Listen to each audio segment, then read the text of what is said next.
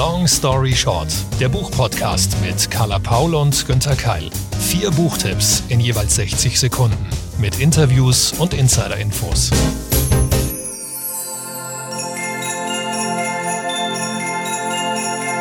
Hi, this is Daisy Johnson. I'm so happy to be on the show. Wishing everyone listening a happy holiday filled with books.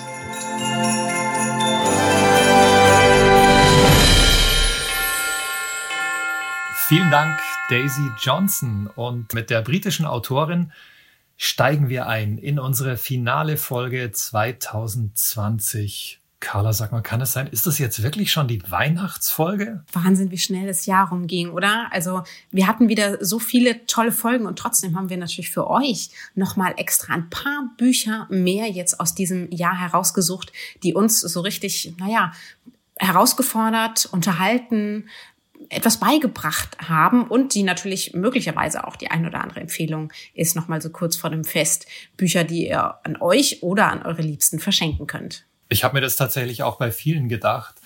Das könnte ich dem, das könnte ich der schenken und ähm, diese Vielfalt ist klasse. Ich lasse mich auch gern von dir dann überraschen, Carla. Also, starten wir mit Daisy Johnson. Untertauchen heißt ihr Roman aus dem BTB Verlag, übersetzt von Birgit Maria Pfaffinger. Eine Tochter blickt zurück, wütend, entschlossen, mutig. Sie will endlich wissen, was ihre Mutter ihr angetan hat, warum sie früher mit ihr in einer eigenen Sprache mit frei erfundenen Worten gesprochen hat, was damals auf ihrem Hausboot geschehen ist und vor allem, warum sie, die Mutter, vor 16 Jahren verschwunden ist. Das ist ein Buch über eine vor Anspannung fast berstende Mutter-Tochter-Beziehung. Gleich zu Beginn spricht Gretel, die Tochter, ihre Mutter Sarah direkt an. Mit einer prägnanten, starken Stimme fordert sie Erklärungen. Doch ihre Mutter hat Alzheimer und an vieles möchte sie sich offenbar auch nicht erinnern. Also streiten sie und sie versöhnen sich wieder. Sie sind abwechselnd laut und leise, wie dieses Buch, das von einer intensiven, widersprüchlichen Aufarbeitung der Vergangenheit handelt. In einer schonungslosen, druckvollen Prosa schildert Daisy Johnson Gretels Rolle in diesem Drama, während die 30-jährige Autorin in den Kapiteln mit den teilweise mystischen Rückblenden deutlich ruhigere, poetischere Töne findet. Ein literarisches Erinnerungsrätsel, ja, das noch länger in Erinnerung bleiben wird. Ich habe in Daisy Johnson auch reingelesen und tatsächlich muss man hier sagen, das ist schon ein ganz, ganz besonderer Stil und eben, wie du auch erwähnt hast, eine besondere Sprache, die hier Erwähnung findet. Kannst du dafür Beispiele nennen? Ja, das ist toll. Also diese Erfindungen, die Mutter und Tochter gemacht haben. Ich sage jetzt mal vier Worte. Gesprungs, Harpidudel, Kumpeline und Bonak. Ich finde, bei manchen denkt man sich, ja, ich glaube, ich weiß, was das sein könnte. Und bei anderen ist es eben dieses Rätseln. Daisy Johnson, die wir ja auch schon am Anfang hören durfte, sie hat diese Folge eingeleitet. Sie ist ja tatsächlich preisgekrönt. Sie ist noch relativ jung, 27 Jahre alt und die, die jüngste Finalistin bisher des renommierten Man Booker Prizes. Wenn also unsere Empfehlung nicht ausreicht, dann vielleicht die von dieser Expertise. Ebenfalls preisgekrönt, Carla, ist auch deine Autorin jetzt, oder? Genau. Das ist die deutsche, inzwischen in Amerika lebende Annette Mingels mit Dieses entsetzliche Glück erschienen im Luchterhand Verlag. 60 Sekunden, Long Story Short. In Virginia lernen wir 15 Menschen kennen, genauer gesagt im kleinen Örtchen Hollyhock. Manche sind lange dort geblieben, manche sind weggegangen, manche wiedergekommen, aber alle verbindet dieser Ort und der beständige Wunsch nach dem Glück. Das Glück in einer anderen Beziehung, in einem Baby, in dem, was man mal hatte und in dem, was eben sein könnte. Wie bei einem Kaleidoskop fächert Mingels uns die Leben in der vermeintlichen Idylle auf und sie zeigt, dass das Glück eben selten dauerhaft leuchtet, sondern eher momentweise aufblitzt. Ob das reicht? Das Besondere ist, dass die Schriftstellerin sehr amerikanisch erzählt und dass sie das kann. Dass sie anhand von kleinen Geschichten von Großem schreibt und man sich in allen ein bisschen wiedererkennt. Und im Idealfall vielleicht sogar ein bisschen was daraus lernt. Welch Glück, dieser Roman über das Glück. Ho, ho, ho. Also da ist ja unglaublich viel Glück drin. Da bin ich jetzt noch nicht so ganz überzeugt, Carla. Ist das vielleicht sogar zu viel Glück? Ist das so ein bisschen in Richtung Kitsch? Nein, nein, nein, tatsächlich gar nicht. Also sie schreibt von, von den Alltagsgeschichten, die wir kennen. Und gerade auch in diesem Jahr, glaube ich, bei allen Nachrichten und bei allem, was wir eigentlich geplant hatten und was dann nicht geklappt hat, glaube ich, haben wir alle so ein bisschen das Jetzt aus den Augen verloren und das, wo es uns jetzt schon gut geht und was jetzt funktioniert, was jetzt eben äh, tatsächlich für uns wichtig ist und auf sozusagen auf dieser Reise, auf dem Streben nach dem Glück verlieren wir oft aus den Augen, dass wir es längst haben. Das mag kitschig klingen, das hat auch ein bisschen was natürlich von diesen Romanen, die oft in, in manchen ESO-Ecken so rumstehen, aber damit hat das gar nichts zu tun. Sie beschreibt das derart literarisch hochwertig und geht auch derart in die Schattenseiten, dass es wirklich eine ganz andere literarische Gattung ist. Und ich habe das sehr gern gelesen, mich in vielem wiedergefunden und von daher ist es auch definitiv meine Empfehlung für dieses Fest. Klingt für mich wirklich nach dem perfekten Weihnachtsgeschenk. In diese Rubrik würde ich übrigens auch das nächste Buch, das ich jetzt für euch rausgesucht habe, stellen. Ein ganz besonderes unter verschiedenen Gesichtspunkten. Ruby Jones, All das ist für dich aus dem Wunderraum Verlag und übersetzt hat dieses Buch Carla Paul. Ich fasse es nicht und Carla, dazu werde ich dich gleich auch noch fragen. Jetzt aber erstmal 60 Sekunden Long Story Short. Das ist das kleinste und kürzeste Buch, das ich jemals hier im Podcast empfohlen habe. Geschrieben und gezeichnet hat es die neuseeländische Künstlerin Ruby Jones und schon der Untertitel macht klar, worum es geht. Das kleine Buch der Zuversicht. Es soll also Mut machen, Hoffnung geben, uns ein Lächeln ins Gesicht zaubern. Ja, und bei mir hat's geklappt. Die Gründe dafür sind ganz einfach. Ruby Jones verbreitet eine ruhige, positive, ermunternde Atmosphäre. Ihre Botschaft lautet, das Leben ist manchmal nicht leicht und es ist ganz normal, dass wir uns einsam, unmotiviert oder schlecht fühlen. Wenn wir aber erkennen, dass wir nicht perfekt sein müssen, dass wir Gefühle zeigen und uns Zeit lassen dürfen, dann sieht's schon gleich viel besser aus. Und dazu kommt, wenn wir das Gespräch suchen, ergeben sich ganz schnell neue Verbindungen und Freundschaften. Mit kurzen, klaren Sätzen und wunderbaren Illustrationen verbreitet Ruby Jones Zuversicht kein Kitsch, sondern ein kleines Buch, wie ein kleiner Freund, eine kleine Freundin, die trösten und Mut machen. Ja, Carla, und jetzt möchte ich wissen, wie bist du denn an diesen Job gekommen? Sehr genial. Das war tatsächlich eine sehr, sehr schöne Zusammenarbeit. Ich konnte mich selber gut daran erinnern, wie Ruby Jones damals nach den Anschlägen in Neuseeland eben diese Grafik im Netz gepostet hat und gleich sozusagen aus einem sehr, sehr, sehr schlimmen, furchtbaren, bösen Ereignis etwas Positives machte und uns zeigte, was jetzt zählt in solchen Momenten, ist eben, wie wir damit umgehen. Wenn wir es schaffen, das in Liebe, in Zusammenhalt und in, in Empathie zu verwandeln, dann ist da wirklich viel getan. Wir dürfen uns nicht davon beeinflussen lassen und sozusagen dann den negativen Emotionen Raum geben. Dafür braucht es ganz viel Arbeit dahinter. Das ist oft was, was in kleinen Situationen entsteht. Und ich finde, sie hat das in diesem Buch sehr, sehr gut geschafft. Man muss zugeben, wenn man das Buch auch dann sieht, meine Übersetzungsarbeit war nicht besonders groß. Ich musste nicht so viel machen, weil die wesentliche Arbeit wird tatsächlich durch die Bilder vermittelt.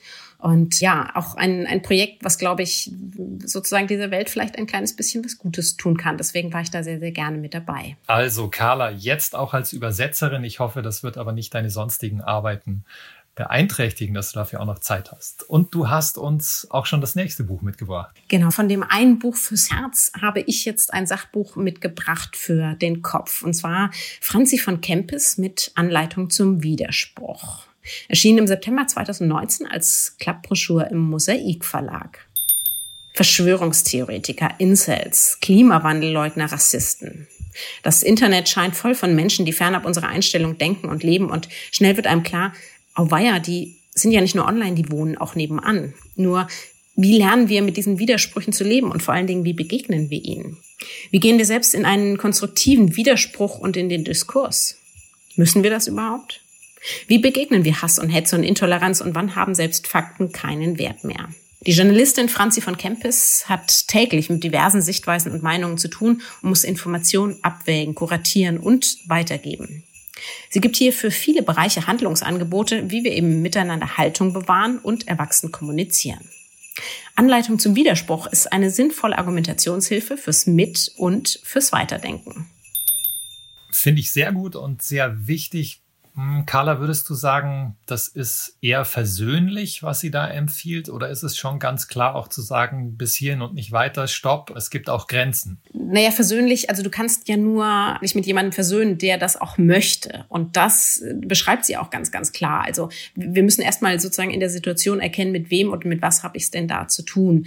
Also ist das jemand, der tatsächlich sagt, äh, ich, ich komme in der Mitte auf dich zu oder ich möchte eben auch mit dir in den Diskurs gehen, um zu verstehen oder möchte jemand tatsächlich nur Hass und Hetze verbreiten? Und dafür hat sie eben sozusagen verschiedene Angebote. Ich möchte nicht sagen Lösungen, weil also man muss auch immer gucken, wie, wie viel Kraft habe ich selbst dafür, aus welchem Bereich komme ich und, und, und. Sie beschreibt es tatsächlich sehr sachlich, äh, weniger auf der emotionalen Ebene, was ich sehr gut finde und gibt einem eben noch die eine oder andere Argumentation an die Seite, die einem hilft, auf dieser Ebene zu bleiben. Dem vorausgesetzt ist natürlich auch ich selbst gehe nicht davon aus, dass meine Meinung die einzig richtige ist, sondern bin tatsächlich ums Gespräch bemüht. Ich glaube, wir brauchen ganz viele dieser Bücher. Ich glaube, wir brauchen sie auch vor allen Dingen in den Schulen, in den Universitäten, im Privatleben, um wieder an sinnvollen Gesprächen teilhaben zu können.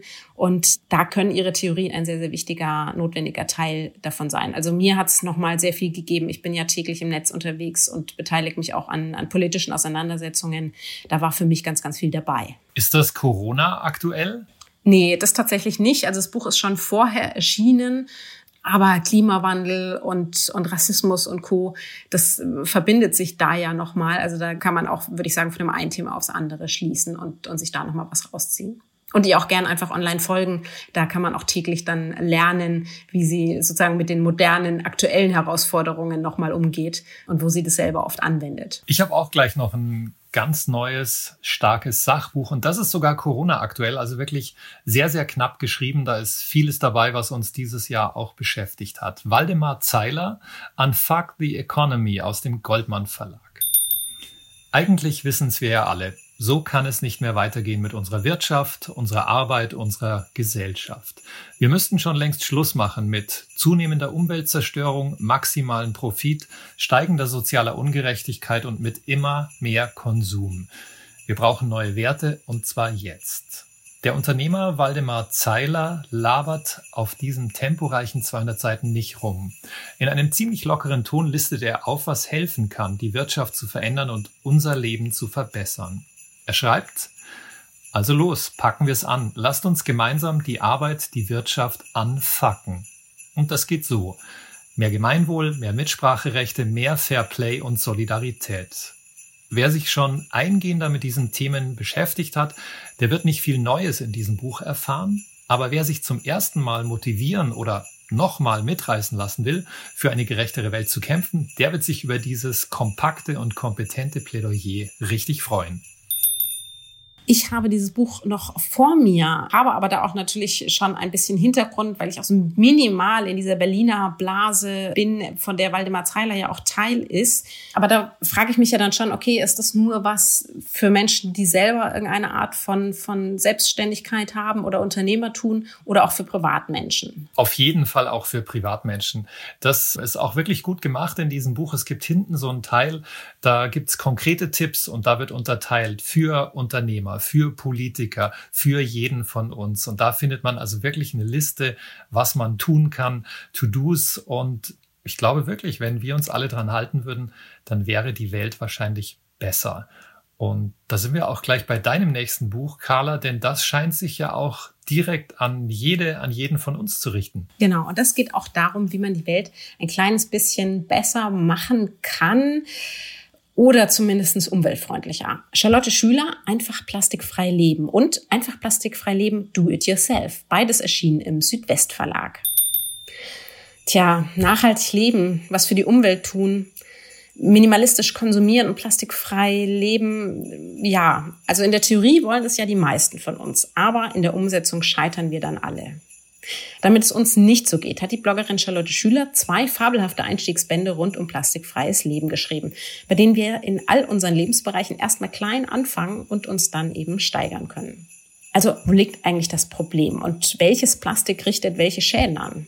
Weshalb landet Mikroplastik erst in unserer Waschmaschine, dann im Grundwasser und findet von da an den Weg in unsere Körper? Wenn man das verstanden hat, geht's auch nie wieder aus dem Kopf und vor allen Dingen, wir können uns der Problemlösung zuwenden. Vom Selbstmachen der Haushaltsmittel über die Kosmetik und mehr, wie wir damit sogar Geld sparen können, all das zeigt sie sehr praktisch und wirklich leicht erklärt. Die Rückkehr zu dem, was unsere Großeltern schon kannten, ist vielleicht viel einfacher als gedacht und der erste Schritt zu einer hoffentlich lebenslangen und gesellschaftlichen Veränderung. Das klingt sehr gut. Ich denke mir bei solchen Dingen allerdings immer, hm, wir sollen es wieder richten oder wir machen das, wir richten uns nach, nach diesen Tipps, nach solchen Büchern, aber das strukturelle Problem bleibt erhalten, oder? Die Politik muss sich ja auch noch ändern. Ja, da, dazu hatten wir ja schon vor zwei Folgen auch das Gespräch mit Alexandra von der Big Green. Wir schieben das so ein bisschen hin und her, aber wenn wir uns nicht verändern, warum sollten es denn dann die Großen tun? Und wenn wir nicht sehen tatsächlich, was alles machbar ist, gehen wir auch nicht den Schritt dann, dass wir sozusagen den Druck erhöhen. Hier ist es sozusagen was, was uns allen nützt, weil machen wir uns nichts vor. Geld sparen ist immer gut und auch einfach zu verstehen, okay, welche Probleme bereitet das denn und wie kann ich sie schon mal lösen? Das hilft uns dann auch im Diskurs mit den ganz Großen. Von der Politik, die im Kleinen beginnt und im Großen ändert und umgekehrt, kommen wir jetzt wieder zur Literatur. Carla, wir hatten ja jetzt ein paar Sachbücher. Jetzt muss mal wieder geschmökert werden, denn an Weihnachten sollen wir ja nicht nur irgendwie umweltbewusst denken, sondern auch genießen und schmökern. Und dazu eignet sich hervorragend das Buch, das ich mitgebracht habe, das Romandebüt von Karl Ove Knausgård. Ihr wisst, einem der größten Literaten der Welt, so wird er eingestuft. Und zum ersten Mal auf Deutsch ist dieses Buch von 1998. Aus der Welt, erschienen im Luchterhand Verlag, übersetzt von Paul Berf. Ein verschneiter, dunkler Ort am Rande der Welt. 300 Einwohner, hoch oben im Norden Norwegens. Jeder kennt jeden und die Natur, die Kälte, das Meer, der Schnee haben das Dorf im Griff. Doch dann bringt ein junger Mann das abgeschottete, ruhige Leben aus dem Gleichgewicht. Henrik, der Aushilfslehrer, 26 Jahre alt, kommt aus dem Süden des Landes und unterrichtet ein Jahr lang an dieser Schule. Er träumt, trinkt, raucht, reflektiert und jetzt kommt das Unfassbare. Er verliebt sich in Miriam, eine 13-jährige Schülerin. Er lädt sie zu sich ein, küsst und streichelt sie und will noch mehr. Ist das jetzt literarische Pädophilie? Viele haben das Knausgard vorgeworfen und dieser opulente, tiefsinnige Roman wurde oft als Skandal bezeichnet. Aber entscheidender für mich ist, wie großartig Knausgard schreibt, wie er von jedem Moment ein bezauberndes Bild malt, wie unheimlich präzise er beobachtet, Nichts entgeht ihm, kein Geräusch, keine Bewegung, kein Geruch, keine Stimmung. Später spielt die Handlung im Süden Schwedens und führt zurück in die Kindheit der Hauptfigur. Und schon klar, die permanente Selbstbespiegelung und die überbordende Detailversessenheit der Hauptfigur können zwischendurch auch mal nerven. Aber dann verzaubert uns Knausgard wieder mit poetischen Sätzen über Scham, Lust, Zweifel, Fantasie, Liebe und Träume. Ganz große Literatur und von einem Kriminalfall zum nächsten. Ich bringe mit Schneenacht von Helene Tursten. Der dritte Fall um die junge Polizistin Embla Neiström erschien im Dezember als Taschenbuch im BTB Verlag, übersetzt von Antje Rieck-Blankenburg, 460 Seiten. Vor 14,5 Jahren verschwand Luise, genannt Lollo, ihre beste Freundin. Seitdem gab es kein Lebenszeichen bis jetzt. Endlich ein Anruf die junge Kriminalinspektorin Embla Neiström wird ins Mark getroffen. Gerade ist sie zu Gast bei ihrem Onkel auf dem Land, als sie selbst hier zu einem Mordfall beordert wird. Ein Mann ist erschossen worden. Als sie am Tatort eintrifft, erkennt sie in ihm denjenigen, der damals der Entführung ihrer Freundin verdächtigt wurde. Der Kreis scheint sich zu schließen. Der Fall, diesmal ist er persönlich. Embla beginnt zu ermitteln, tief in der Schneenacht. Ganz in der Tradition skandinavischer Kriminalliteratur nähern wir uns auf den Spuren der Autorin Helene Türsten der Tat an und sie führt uns immer wieder hinters Licht. Eine mehr als spannende Fortsetzung der Neiström-Reihe und Pflichtlektüre für alle Fans nordischer Gänsehaut. Und damit natürlich auch für mich Pflichtlektüre. Perfekt für Weihnachten, Schnee nach dieser Titel schon wunderbar, Carla. Nur eine Frage noch. Der dritte Fall, hängen die alle zusammen? Tja, also wie es immer so ist. Im Prinzip nicht unbedingt. Also es ist nicht so, dass wenn man jetzt diesen Fall lösen möchte, man die vorherigen kennen muss. Aber ich begleite die Ermittlerin ja jetzt schon eine Weile und finde es dann immer schwierig. Dann stößt man vielleicht auf den dritten Fall, muss dann zurückgehen, weil man dann den ersten und den zweiten lesen will. Also der Winter ist ja lang, wir brauchen eh spannende Ablenkung. Fangt doch einfach mal an. Erster Fall ist Jagdrevier, dann mit Sandgrab weitermachen und dann eintauchen in die Schneenacht. Und danach dann endlich mal wieder was hören. Nicht nur lesen, sondern hören. Ich habe eine ganze Box voller Märchen und Legenden mitgebracht finde, das ist auch so ein perfektes Geschenk für die ganze Familie. Ludwig Bechstein und die Brüder Grimm, die große Sagenreise von den Alpen bis zum Ostseerand. Ein Hörbuch aus dem Hörverlag. Endlich sind sie alle mal auf CD vereint. Der Rattenfänger von Hameln, Frau Holle, die Schildbürger, König Barbarossa, die Hexen der Walpurgisnacht und jede Menge anderer Klabautermänner, Riesen, Zwerge, Geisterschiffe, Jungfrauen und ganz normale Bürger. Mehr als 100 deutsche Sagen, kurze Erzählungen, meist nur ein paar Minuten lang, aus allen Regionen, vom Friesland bis zu den Alpen, vom Rhein bis in den bayerischen Wald. Gelesen von einer eindrucksvollen Riege prominenter Sprecher. Ulrich Nöthen, Katharina Thalbach, Juliane Köhler, Axel Milberg. Viele, viele sind dabei und es macht große Freude, diesen starken Stimmen zu lauschen. Eine akustische Reise, die Geschichten für jede Stimmung bietet. Dramatisch, lustig, skurril, düster, klug, originell. Ja, das ist vertontes Volkswissen. Eigentlich auch die Grundlage für tausende von Geschichten und Romanen, die später darauf aufgebaut haben. Eine sehr schön gestaltete CD-Box mit einer großen Landkarte. Insgesamt über acht Stunden. Das ist doch toll. Da kann man sich doch jetzt schon vorstellen, wie man zum Beispiel an den Weihnachtsfeiertagen mit der Familie irgendwo durch die Gegend stapft oder wie man eben äh, an, an irgendeinem Kamin gemeinsam diese CD hört. Also ich finde gerade Märchen sind einfach sind die perfekten Geschichten nochmal so, die auch verbinden zur Weihnachtszeit, weil jeder hat die mal irgendwann erzählt bekommen, jeder vielleicht ein bisschen anders. Also da wirklich eine sehr, sehr gute Lektüre in diesem Fall zum Lauschen. Genau so ging es mir auch. Und Carla, jetzt bin ich gespannt. Wir sind ja schon bei 1, 2, 3, 4, 5, 6, 7, 8, 9 beim zehnten und letzten Tipp. Viele Long Stories, kurz erzählt heute und ich wollte auf jeden Fall positiv rausgehen. Und deswegen habe ich mitgebracht Aranza Portabalis, Alles, was geschieht, hat seinen Grund. Übersetzung Michaela Messner erschien im Januar 2020 als Taschenbuch im BTB Verlag. 288 Seiten.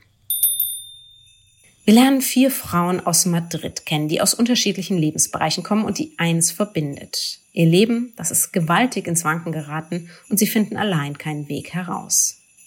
Die Anwältin Marina, die von ihrem Mann verlassen wurde. Sarah, die ebenfalls Beziehungsprobleme und vor allen Dingen eines mit sich selbst hat. Carmela, die an Krebs erkrankt ist und nicht mehr lange leben wird. Viviana, die ihre furchtbare Vergangenheit endlich hinter sich lassen möchte.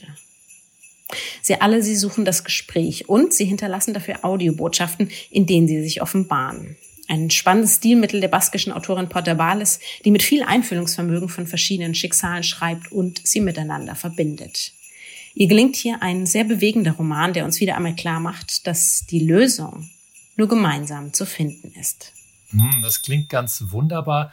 Ich habe nur gestutzt bei den Audiobotschaften. Also wir kennen das ja auch schon, wenn man die Sprachnachrichten dauernd über WhatsApp schickt oder andere Dienste, kann das ja auch mal nerven. Funktioniert das im Buch wirklich? Ja, total überraschend, weil äh, ich dachte auch erst, oh Gott, was wird das denn? Weil ehrlich gesagt, ich hasse Sprachnachrichten und äh, von daher ging ich da eher negativ rein. Aber sie schafft es wirklich, dass das sehr, sehr gut zusammenpasst und wir kennen das ja auch manchmal, wie viel Scheu wir dafür haben, Menschen etwas ins Gesicht zu sagen. Und ähm, dass es eben manchmal besser ist, wenn wir wissen, okay, wir können etwas aussprechen, aber äh, das Gegenüber dazu ist nicht gleich da. Ist ein ganz spannend, ungewöhnliche Erzählungsweise, aber hat für mich sehr, sehr gut funktioniert und hat mich auch sehr, sehr berührt. Also es ist definitiv was fürs Herz, aber gehoben, gehoben geschrieben, eher sowas wie, sagen wir mal so Gefühlsebene Mariana Lecki. Und die Kommunikation ist ja sowieso was sehr, sehr Wichtiges an Weihnachten. Dazu hast du mit diesem Tipp natürlich auch was Positives beigetragen.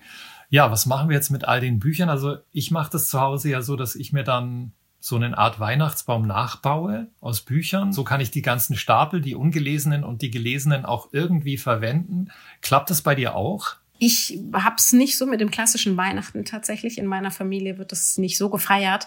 Aber natürlich verschenken wir Bücher weil eben man damit auch Botschaften verschicken kann und, und schöne Gesten. Und äh, ich liebe es tatsächlich so in den Buchhandlungen auch zu stöbern. Selbst ich, die ja das Jahr über schon viele Empfehlungen sammelt, ähm, gucke dann nochmal auch gerade so, was empfiehlt sozusagen die Buchhändlerin vor Ort. Gibt es da nochmal Geheimtipps? Für mich ist und bleibt es das perfekte Geschenk. Und natürlich auch für mich, weil wir dürfen ja vorlesen, denn in 2021 wird es mit Long Story Short auch weitergehen. Und da brauchen wir dringend neues Material. Da freue ich mich auch schon ganz riesig drauf. Und wie du richtig sagst, für uns bedeutet das jetzt schon vor Weihnachten, über Weihnachten, ins neue Jahr hinein viel, viel weiter lesen. Und dann gibt es viele neue Folgen mit vielen neuen Tipps. Super. Für 2020 war es das allerdings schon wieder mit Long Story Short. Ihr wisst's, auf www.longstoryshort-podcast.de. Da findet ihr alle alten Folgen, da findet ihr alle neuen Folgen. Ihr findet die Bücher, über die wir gesprochen haben und alle Infos zu unseren Gästen und natürlich auch zu uns. Und apropos Infos, lest den Klappentext zu Risiken und Nebenwirkungen und fragt eure Lieblingsbuchhändlerinnen und Buchhändler vor Ort. Die haben ja auch vor Weihnachten viel zu tun und noch mehr Tipps als wir. Dazu freuen wir uns natürlich auch über eure Bewertungen auf allen Podcast-Plattformen. Und falls ihr jetzt sagt, na, die Bücher, die kenne ich doch alle schon, die ihr mir hier jetzt angeschleppt habt. Aber ich brauche noch was für die Oma oder für den Großonkel oder für mein kleines Kind. Was ist denn da empfehlenswert? Kein Problem, schreibt uns einfach an, meldet euch auf den sozialen Kanälen bei uns. Da freuen wir uns auch sehr, sehr über Austausch und Feedback. Long Story Short ist eine weihnachtliche Kooperation zwischen Carla Paul, Günther Keil und der Penguin Random House Verlagsgruppe.